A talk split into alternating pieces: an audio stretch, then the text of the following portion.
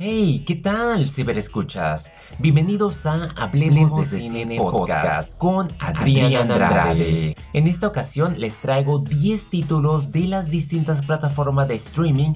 Con mucho gusto, estoy muy seguro que uno que otro les será familiar. Tendrán opiniones mixtas al respecto, pero aquí estoy yo para darles una guía Vamos a iniciar con nada menos que Doctor Strange y el multiverso de la locura. Como algunos ya a lo mejor lo habrán visto en Friqueando, lo manejé desde un cierto punto general, no quise meterme tanto en spoilers, a lo mejor uno que otro, o ustedes ya se habrán dado cuenta porque lamentablemente en las redes sociales ya no hay respeto, así que mediante foto les encanta revelarte lo que sucede y lo que sí han estado moviendo, pues en definitiva es casi el 90% de lo que sí sucede en la pantalla, así que mucho cuidado.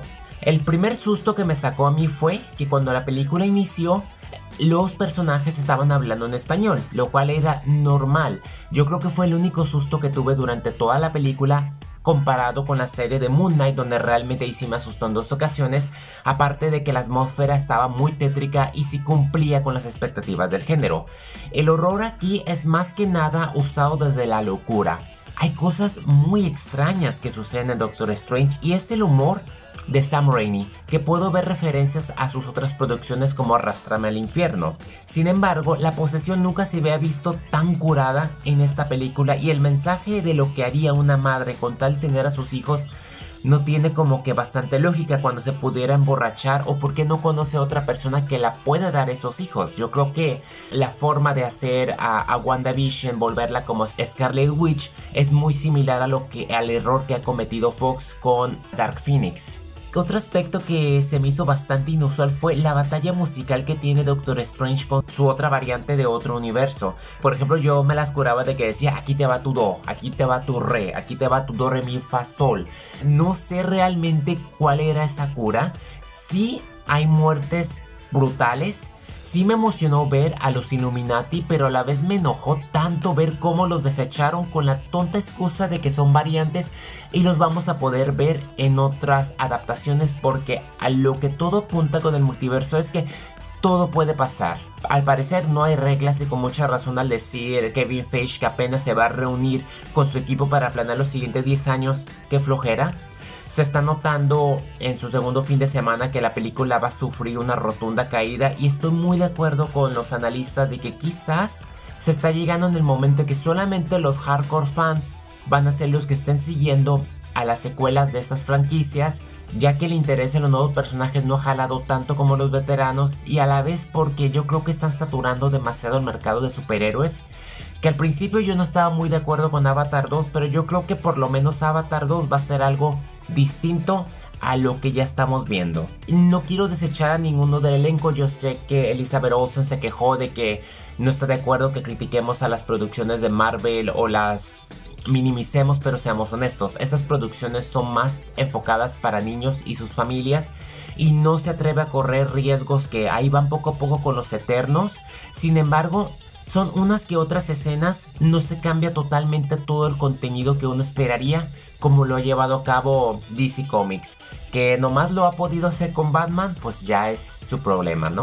Después de querer copiarle la fórmula a Marvel. Pues veamos qué sucede con el nuevo cambio de dirección. Una película que me hizo bastante reír y estuvo en los cines y ya se encuentra en streaming es La Ciudad Perdida, The City.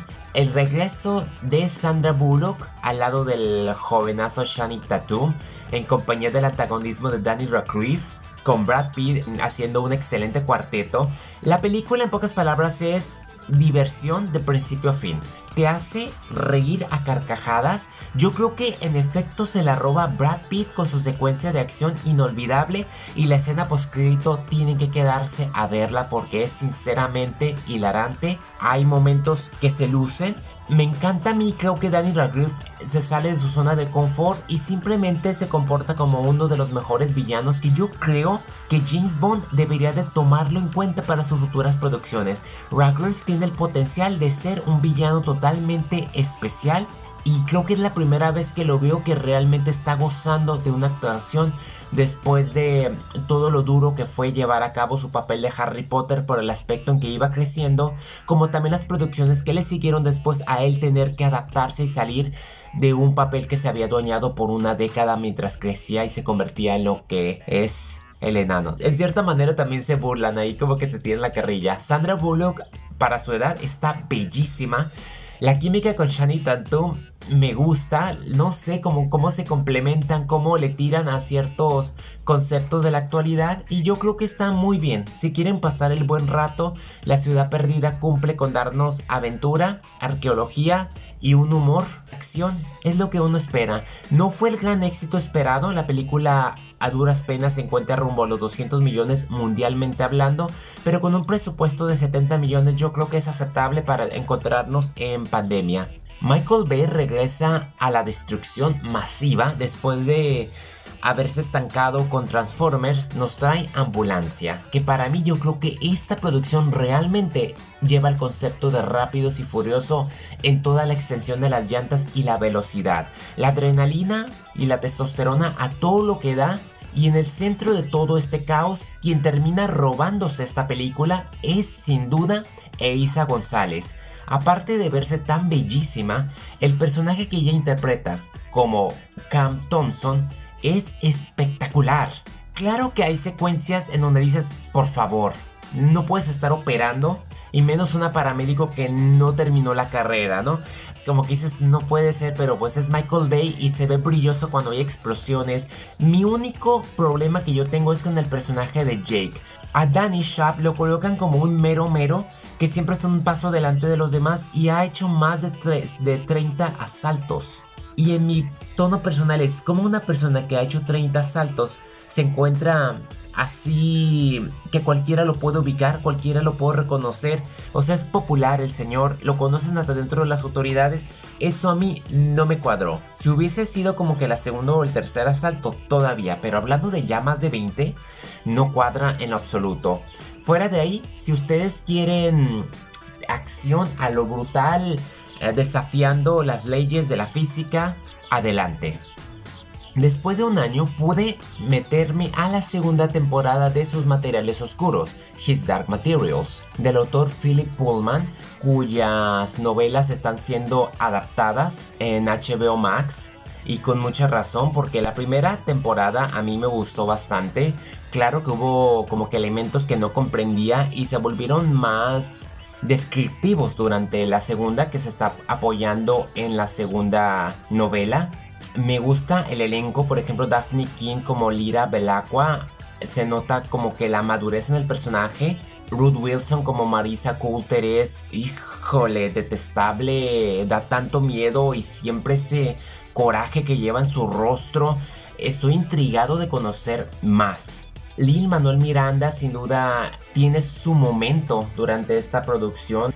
La serie es muy difícil de adentrarme y explicar cada uno de los aspectos o secuencias. Nuevos personajes entran al ruedo como que otros asumen nuevos liderazgos. Se expresa un poco el simbolismo de lo que representa Lyra y Will, su nuevo aliado por así decir, y entra en el concepto del cuchillo que puede romper dimensiones. También entran los ángeles. Se podría decir que esta serie se vuelve algo bíblica. Tiene el espíritu de Crónicas de Narnia. Y me ha gustado, la verdad, en lo que cabe. En ciertos aspectos como que me asusta y la forma en que culmina esta segunda temporada de una guerra de esperarse entre diferentes mundos, pues es sin duda algo que, que me quedo intrigado y espero que la tercera y última temporada se estrene durante este año. Si no han tenido la oportunidad de verla y les gusta ese estilo de fantasía, desarrollo de personajes, como también para toda la familia, la serie no tiene miedo en tocar temas de adultez, madurez y de cómo se perciben las distintas críticas a la autoridad en la que cada mundo se encuentra. No está tan distante de nuestra realidad, por así decirlo, y es lo que me gustó bastante. Que la política y los personajes y sus papeles, como también la posición de la mujer en cada uno de ellos. Tuve la oportunidad de ver un documental en Disney Plus. Previamente, no sé si algunos reconozcan a Alex Honnold, en el que ganó el Oscar por Free Solo. donde él escala sin estar amarrado. No es una especie de secuela, siendo honesto, simplemente apoya a esta nueva aventura que se llama The Last Boy. Es un especial de National Geographic que se lanzó en el Día de la Tierra. Tenemos de invitado al escalador Alex y un equipo de primer nivel que en compañía del compañero Mark Sidnot deciden adentrarse a las profundidades de la selva amazónica para hacer un escarpado de mil pies. El objetivo en sí es ayudar al biólogo Bruce Mead a llegar a la cima de una especie de enorme isla en el cielo que es conocida como Tepuy para que él pueda analizar y agarrar pruebas de nuevas especies y así esta parte de terreno no sea amenazado ni llegue a manos de construcciones o empresas, pues ya saben, para robarse los recursos y llevarlo a las ciudades. Es una travesía bastante complicada porque el biólogo se encuentra creo que en sus 80 años, así que imagínense cómo va a escalar a tal altura es cuestión de que Alex y Mark vean la manera de que se adelanten e ideen cómo rayos lo van a subir arriba. Obviamente las cosas no suceden como es de esperarse y esta hora te pone a pensar bastante y yo creo que les va a fascinar. Si les gustó mucho Free Solo, esta producción es sin duda una joya más que nos ofrece National Geographic dentro de la plataforma de Disney Plus. Espero y poderles hacer recomendaciones más de esta especie de documentales como solía hacer antes. Es cuestión de que acomode como que mis prioridades, pero lo tengo anotado. Nos vamos a España para ver un nuevo estreno que nos trajo Netflix, La familia perfecta. Al principio, Lucía se siente desconcertada por la familia ecléctica de la novia de su hijo, pero no se imagina el gran impacto que tendrá en su vida formal. Belén Rueda termina llevándose esta comedia que no es comedia del todo, es un drama y más por la posición también de la mujer. ¿Qué pasa con aquellas de las generaciones anteriores en que nomás se casaban y salían embarazadas y tenían que dedicarse a sus hijos y ayudar al marido? Y me gustó mucho cómo entra en ruedo en lo que es la actualidad de darles ese espacio y ese respeto de que las mujeres son más que, que ser madres ellas tienen futuros, tienen sueños, tienen independencia y merecen, ser, merecen tener esa libertad. Y sin duda la familia perfecta, yo creo que ahí el título más bien sería La mujer perfecta, aunque nadie lo es. En cierta manera lo digo porque te da una gran lección y yo creo que te conmueve por ver eso exactamente, la representación de todas aquellas mujeres que han tenido que ser reprimidas, de tener una vida social y de poder buscar ese crecimiento laboral como personal sin depender o sin tener que servir al hombre de familia. Es lo único que puedo comentar. Ya cualquiera que la vea se va a reír. Al principio a lo mejor hay como que, uy, no, no como que no hay como que, que química entre el que la ve y entre los personajes, pero es a través de Belén Rueda, esta bellísima actriz que parece que los años simplemente la hacen ver mejor todavía. Ella es la que termina enganchándonos y termina siendo el centro de la atención y yo creo que es sin duda muy importante de ver. Hace ya tiempos pudimos ver Los Incompatibles, una producción francesa protagonizada por Omar Sy y Lauren Lafitte, de dos detectives que son bien opuestos entre sí, tienen que investigar un caso de asesinato. Después de una década, Ambos policías regresan y siguen sin compaginar del todo. Surge un asesinato en un pequeño pueblo francés en donde hay una conspiración y es lo que sucede. Es prácticamente pareja explosiva, pero en idioma francés. Bueno, y sin las acrobacias, ¿verdad? De mm, Jackie Chan, pero sí hay una que otra escena que podría hacerte que brinques. Pero más que nada es el humor y la personificación de ambos. Inevitablemente sentí que la calidad bajó unas dos rayitas, es lo que es, y es lo único que puedo decir. Ya saben, la clásica Body Cup, pero yo creo que cualquier producción que hace Omar Sy, por más simple que sea, pues sigue teniendo esa complejidad. No la mejor secuela, pero está bien, por si no se tiene nada que hacer en este nuevo inicio de semana.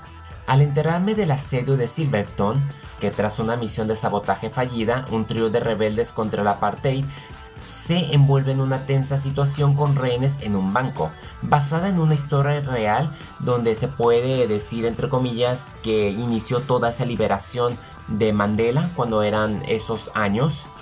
Te entretiene, hay muchas... Es una agenda personal más que nada sobre el racismo en África tiene sus momentos de tensión, tiene su suspenso. Me gustó mucho ver a Arno Boslo, quienes muchos reconocerán por La momia. Y me da gusto, la verdad, verlo que esté participando en producciones de estas, que es muy seria. No es como que de mis favoritas, debido a que no fui muy fan de cómo culminó. Y no se sabe tampoco qué tan real sea. No le quita lo bien hecha que esté ejecutada y las secuencias de acción y el suspenso y también cómo ves otros puntos de vista sin duda. Ya para terminar, me enteré de una película de Michelle Monaghan, Jason Clark y Jay Corney, Black Side, que se trata de esta especie de, de búnker subterráneo donde tienen a los más altos terroristas y esta especie de investigadora es puesta a carga para entrevistarlos y tratar de buscar una forma de descubrir una explosión que provocó la muerte de sus seres queridos. Monaghan es fuerte en llevar a cabo esta especie de suspenso de espionaje que termina entreteniéndote. Es muy sencilla, no sale en la misma ubicación, pero yo creo que el antagonismo de Clark hace que cobra un sentido y el final inesperado porque las cosas de nueva cuenta no son lo que parecen ser, te pone a que digas, wow, está bien. Lamentablemente la sentí incompleta al final porque queda abierto. Desconozco que vaya a haber una secuela y no es como que bastante la importancia. Aquí más bien creo que fue el mensaje de tirarle a las agencias gubernamentales de llevar a cabo estas especies de encubrimiento tras descubrirse pues las verdaderas razones de la cual respaldaron al personaje de Michelle, que es la detective o la analista Abigail Albi Trent.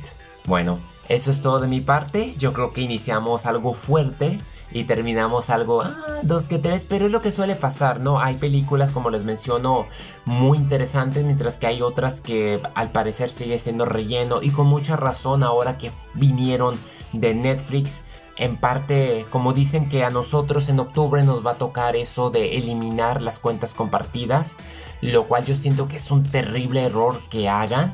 Solamente porque perdieron 200 mil suscriptores, que era de esperarse. Ah, es obvio que mucha gente está saliendo, ya no depende tanto de las plataformas de streaming y tenemos bastantes.